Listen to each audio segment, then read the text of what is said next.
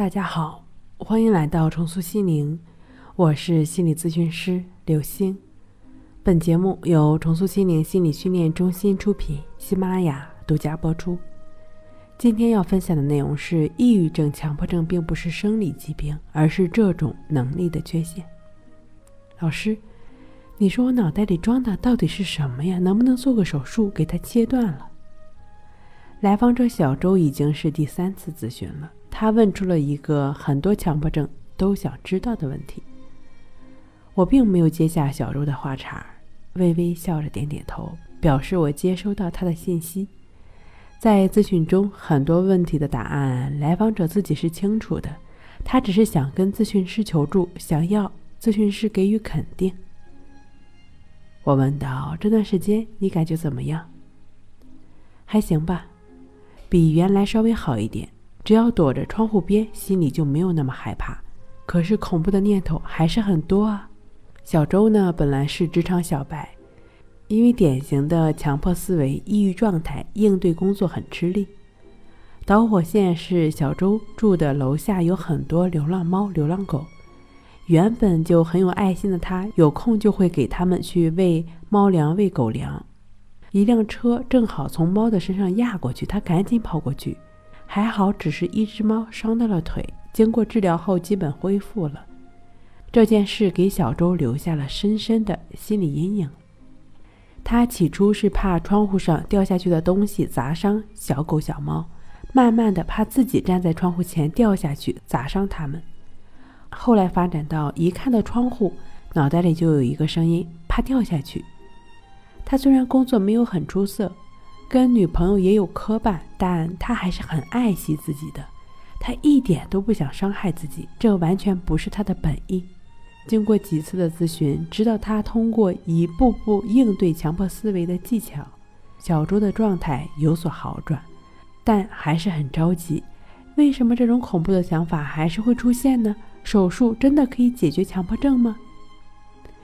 强迫症并不是生理问题。手术也不能改变人的思维方式，并且由于手术引发的各种其他病症是很难避免的。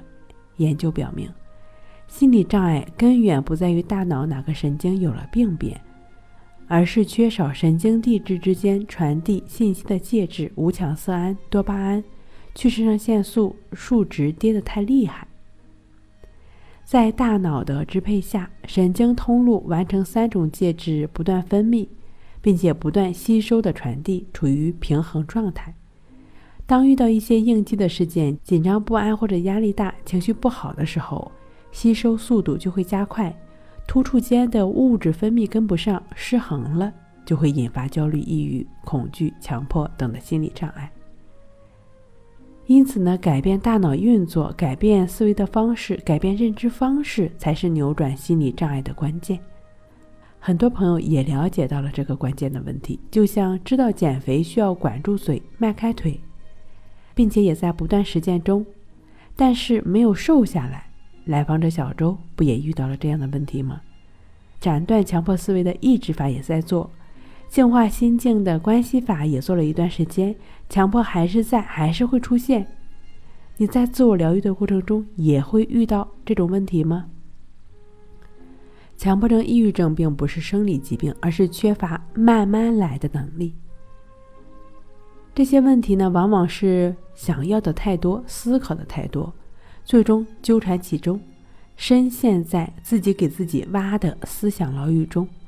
对于正在强迫症中疗愈的朋友来说，唯一做的就是放下一口气吃个胖子的想法，需要把你总是盯着一锅饭的注意力，转回到你手上的馒头上。专注你能把控得了的，专注你每一口吃到嘴里的馒头，专注当下。否则，不是贪多嚼不烂，就是胃里消化不良。慢慢来，反而快。每踏出一步，才是最实在的。你的心是专注在当下每一刻的，就没有继而的参与到突然冒出的想法、身体上不舒服的感受上。专注当下。保持觉知的心，也就是亦是如此的练习，便能尽快切断强迫思维，斩断焦虑，把功夫用在每一刻上，很重要。抛下任何杂念，就只是精进的去做，耐心的去练习。看似是在下笨功夫，没有华丽的辞藻，只是对于自己任何经验到的，加上亦是如此。保持心的清醒，没有继续参与，没有再升起任何的反应，就只是伴随在每一个如实呈现的当下。当下是不断变化的。强迫症、抑郁症的朋友，就是需要通过对于无常变化的体验，专注当下的心，自然就能够从强迫、抑郁的思想牢狱中解脱。培养起顺其自然的心态。好了，今天给您分享到这儿，那我们下期再见。